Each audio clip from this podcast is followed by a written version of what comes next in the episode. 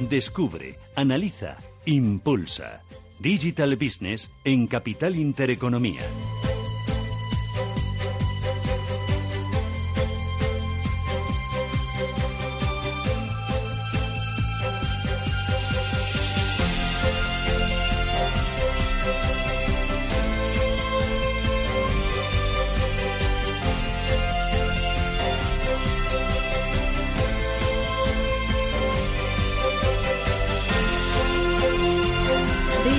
Aquí en Radio Intereconomía, Capital Intereconomía. Hoy nos acompaña Rodrigo García de la Cruz. Rodrigo, ¿qué tal? Muy buenos días. Hola, muy buenos días. Es presidente de la Asociación Española de FinTech, Insurtech. Eh, enseguida vamos a hablar del Sandbox. El pasado 7 de septiembre eh, se cerró el plazo dado por el Ejecutivo para el anteproyecto de ley de medidas para la transformación digital del sistema financiero. Vamos a hablar de ello, de mm, cómo se está transformando el universo FinTech, cómo está transformando también el sector financiero, eh, que me hables del Sandbox, del impacto para España, de, la oportunidad que supone para España.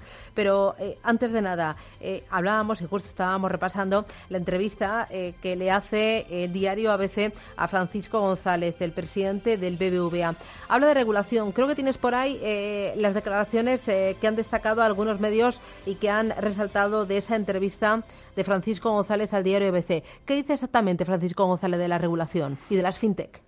Bueno, yo creo que lo que comenta Francisco González es un sentimiento general del, sector eh, más orientado a lo que es el, la presencia de las grandes compañías Big Tech, ¿no? Más que las compañías Big Tech en cuanto a su presencia y, posible entrada en algunos servicios financieros en, Europa, ¿no? Entonces, eh, creo que va más, más por ahí. Es verdad que, que hay titulares que hablan de, que se exige o, o, la misma regulación a las fintech que a la banca, pero si queréis luego comentamos eh, eh realmente si las fintech tienen o no tienen una ventaja competitiva en términos de regulación que, que las entidades no, financieras. ¿La tienen o no? Porque No. la regulación es la misma. Vamos a ver. eh, Porque aquí hay mucha leyenda urbana. hay, mucha, hay muchísima leyenda urbana y esto a ver, es, se- uno, uno se aclara cla- eh, cuando se sienta con un supervisor o un regulador y lo primero que dice es el sector financiero está regulado como otros muchos sectores, pero especialmente el sector financiero.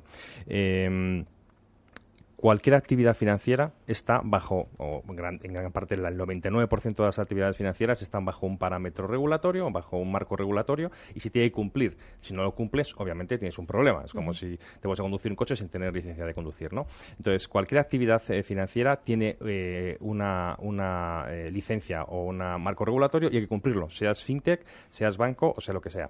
Otra cosa es que un banco, una entidad financiera, obviamente tenga todos los servicios financieros habidos y por haber, y una compañía fintech solo tenga uno. Es decir, si una fintech se dedica a hacer pagos, pues tendrá que ser entidad de pago o, una de las versiones de las entidades de pago que existen por el Banco de España, pero no tendrá que tener licencia bancaria ni tener licencia de mm, crowdfunding o sea agencia de valores o sociedad de valores, ¿no? Entonces, cada una de las compañías del sector fintech tendrá que tener ese, ese marco regulatorio y esa supervisión, mm, sea del Banco de España o de la CNMV, en este caso de, de nuestro país, puntual, ¿no? Cuando dicen que las compañías fintech se aprovechan de la regulación para ser más ágiles y más eficientes, eh, yo por lo menos las compañías que, que están dentro de la asociación, todas tienen eh, una eh, regulación, una licencia eh, por algunos de sus supervisores, cumpliendo absolutamente todos los, los criterios, ¿no? Bueno, pues aclarado este punto, vamos a hacer una paradita, flash de mercados, y ya hablamos de Sandbox, eh, qué es, qué aporta, qué trae y qué, qué le pedís al Ejecutivo de, de Pedro Sánchez. Eh, flash de mercados y volvemos aquí en Capital Intereconomía.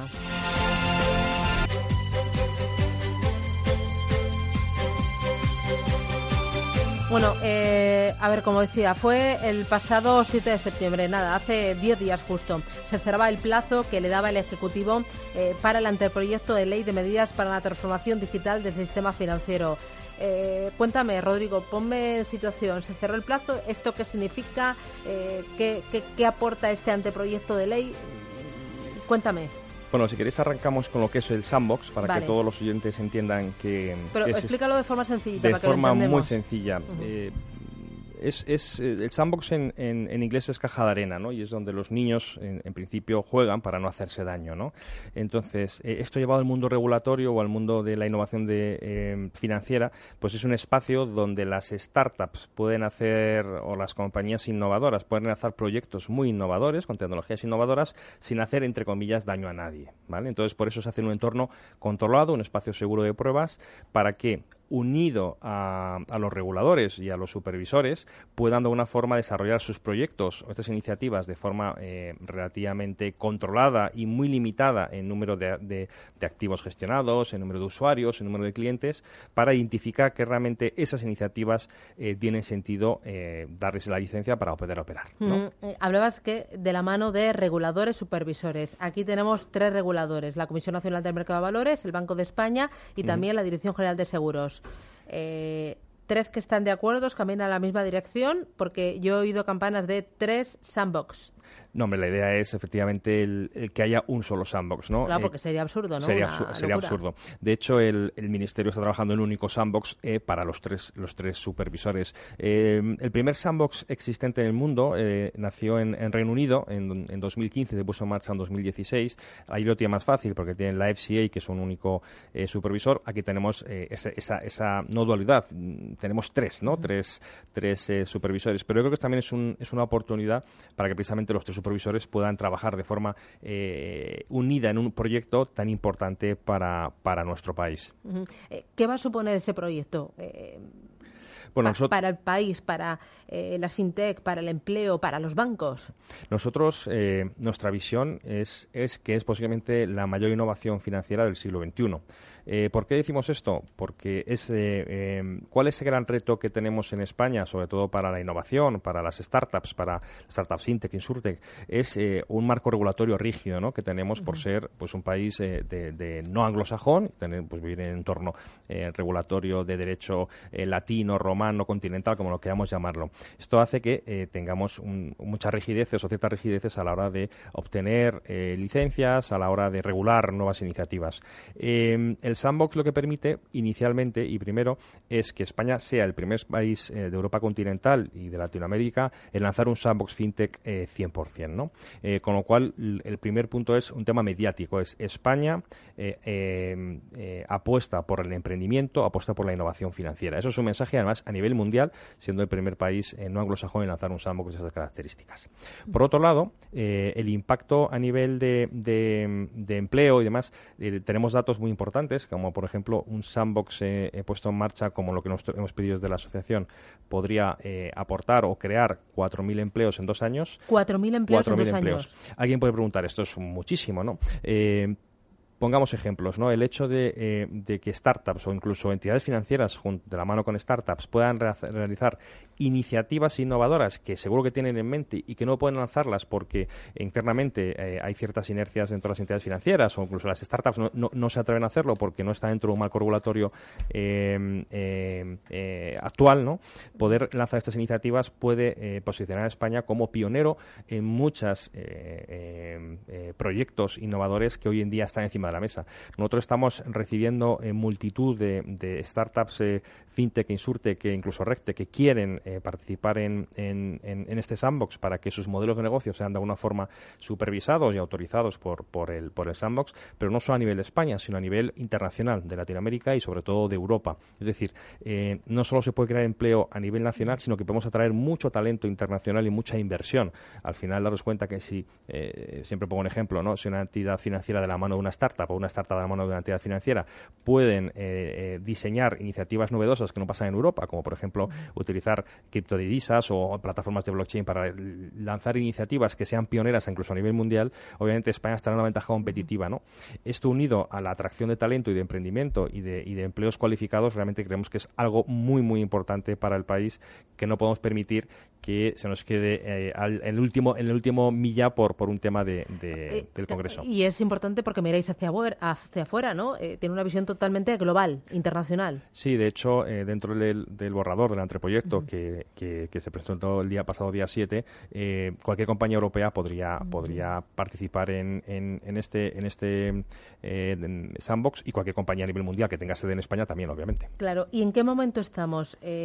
ahora, como decía, hace 10 días eh, se cerraba el plazo para que el Gobierno, eh, eh, dado por el Gobierno para ese anteproyecto de ley, pero ¿cuándo lo puede aprobar? ¿Esto cuánto se puede alargar? ¿Cuándo va a ser una realidad? Bueno, son las, las, eh, las fechas las pone, eh, las pone el regulador. Y las en este cosas caso, de Palacio van despacio, ¿no? nuestra, nuestra opinión, bueno, sabéis que llevamos trabajando desde el mes de marzo, que cuando presentamos el informe de cómo debería implantarse un sandbox en España, eh, la verdad es que tenemos muy buena interlocución con, con el Ministerio y, la verdad es que eh, también desde, este, desde, este, desde este sitio, desde este lado del barco, darles enhorabuena por haber mantenido ese anteproyecto o ese borrador a pesar al cambio de gobierno, que creo que es un punto muy importante, no haber deshecho todo el que ya venía haciéndose por los técnicos. ¿no? Ahora estamos en esa fase de anteproyecto, se ha presentado el anteproyecto, eh, la sociedad ha podido analizarlo y mm, mostrar sus, sus consultas y posteriormente, no sabemos en cuánto tiempo, lanzarán ya lo que será la ley definitiva. Una vez que se pase la ley definitiva, eh, seguirán una serie de procesos internos hasta que pase al Congreso y es en el Congreso donde se votará.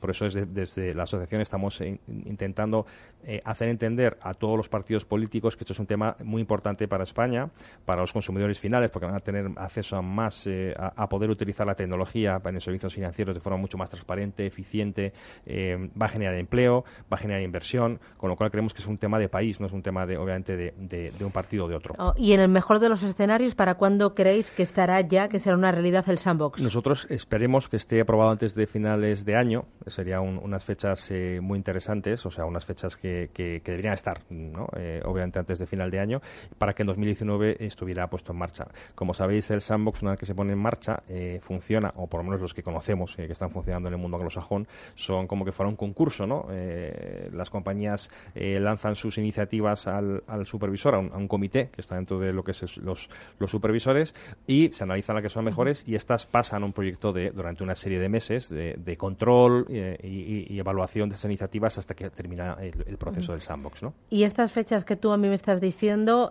a finales de año que esté aprobado para que sea una realidad ya en 2019, ¿Es eh, una estimación realista o hay mucho de ilusión? No, yo creo que es realista. Aquí eh, uno de los, de los temas que más nos preocupa como asociación eh, ya no es que se apruebe, que es muy importante. Hemos dado muchos pasos y estamos con un borrador y estamos, si nada se tuerce, que la probabilidad de que se apruebe es, alta. ¿no? Lo que nos preocupa es, es cómo se apruebe y cómo se ejecute. ¿no? hemos visto como ejemplo México ha lanzado una ley fintech muy potente y ahora están viendo como cierta complejidad a la hora de ponerla en marcha. Nosotros desde la asociación lo que pedimos es, primero, que haya recursos, es decir, que, que, cuando se autorice eh, o se apruebe este, este sandbox eh, destinen recursos directamente para este sandbox, es decir, cada uno de los supervisores tenga recursos y tenga personas especializadas para este sandbox, no coja a un funcionario o a una persona técnica que está en otro trabajo y digan, oye, pues a rato se utiliza, trabajas con el sandbox, no es así, necesitas personas especializadas y dedicadas exclusivamente para el sandbox, para que esto realmente tenga capacidad de, funcionar. Eh, también pedimos plazos eh, cortos para la, la, incorporación y también pedimos que haya por lo menos dos ediciones al año, ¿no? que haya dos ediciones de sandbox para que una compañía que no entre en una edición pueda ver, yo, bueno, pues si no ha entrado en, febrero, pues entro en, octubre, no lo sé, o algo así. Es decir, que no, no esperemos de un año a otro a tener, a tener estos eh, accesos al sandbox. ¿no?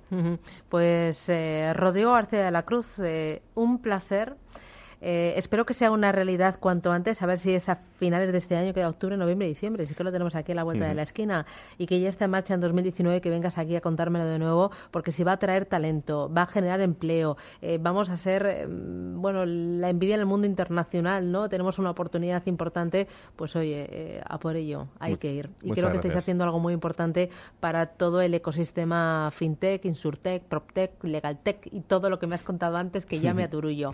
Una barbaridad, pero me parece que es tremendo lo que estamos viviendo. Está cambiando el mundo. Gracias, Rodrigo. Un placer. gracias. Eh, si me permitís, me voy a ir a Zaragoza, porque en Zaragoza eh, está eh, José Luis Oros. José Luis, ¿qué tal? Muy buenos días. Hola, muy buenos días. Bueno, José Luis Oros es socio fundador de Pensumo. Pensumo estáis también en la EFI, la Asociación Española de FinTech Insurtech, ¿verdad?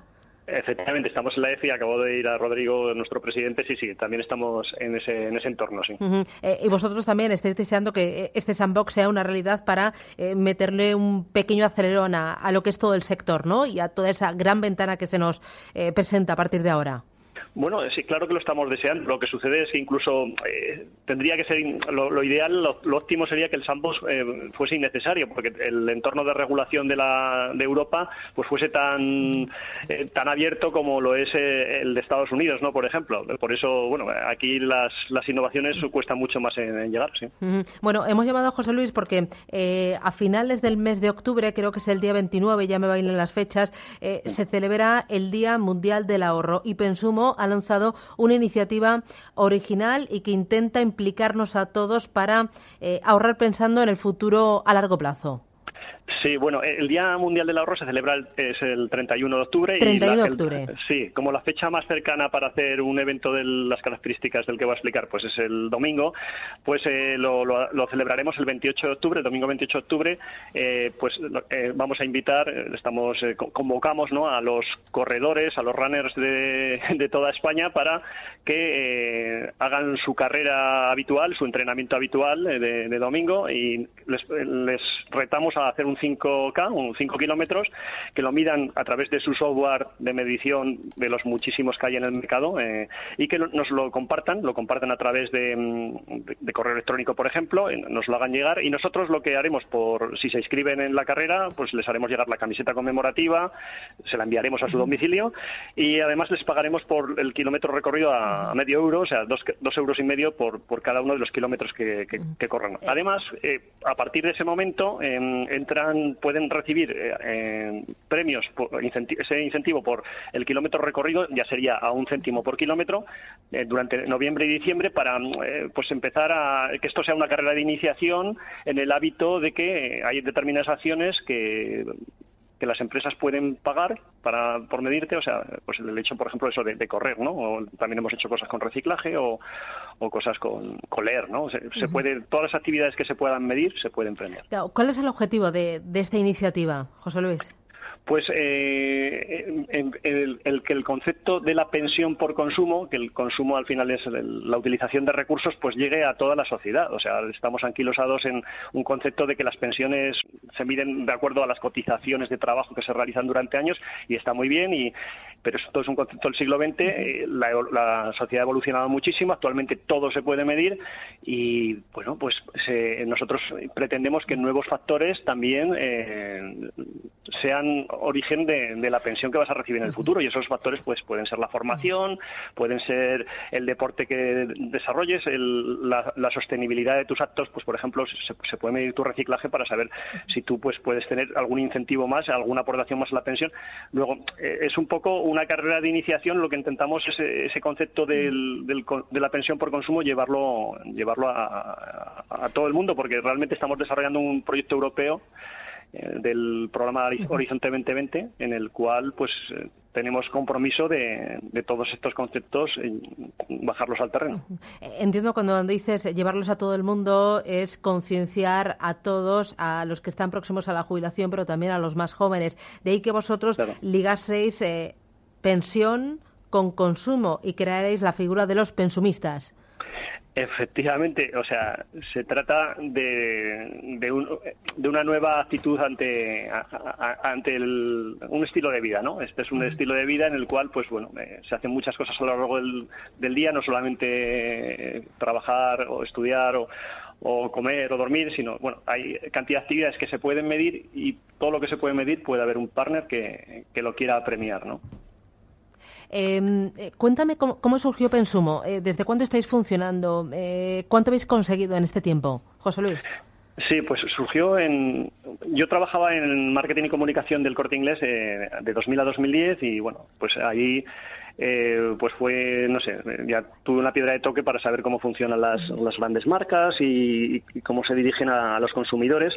Y pues en un momento determinado la pregunta que te haces es, qué es lo máximo que podremos dar al consumidor, ¿no? Entonces eh, dijimos, porque parece que con los productos ya tan personalizados y, y tan tan sofisticados que van surgiendo, o sea, pues es, difícil saber dónde está el tope. Y nosotros pensamos, bueno, y si, al final es que parece que va a haber que, pagar al consumidor para que nos compren, eh, cosa que es antinatural o no, si les pagáramos poquito y todo se fuera depositando en un producto de ahorro durante su vida, bueno, pues ahí, de ahí surge la idea de, de, bueno, de incentivar el consumo con aportaciones a un producto de ahorro. Fantástico. Em, te dejo aquí, José Luis Oros Pensumo. Volvemos a hablar justo la semanita antes de, de ese gran evento, de esa gran carrera por el ahorro, por el Día Mundial del Ahorro. Gracias, José Luis. Un abrazo. adiós.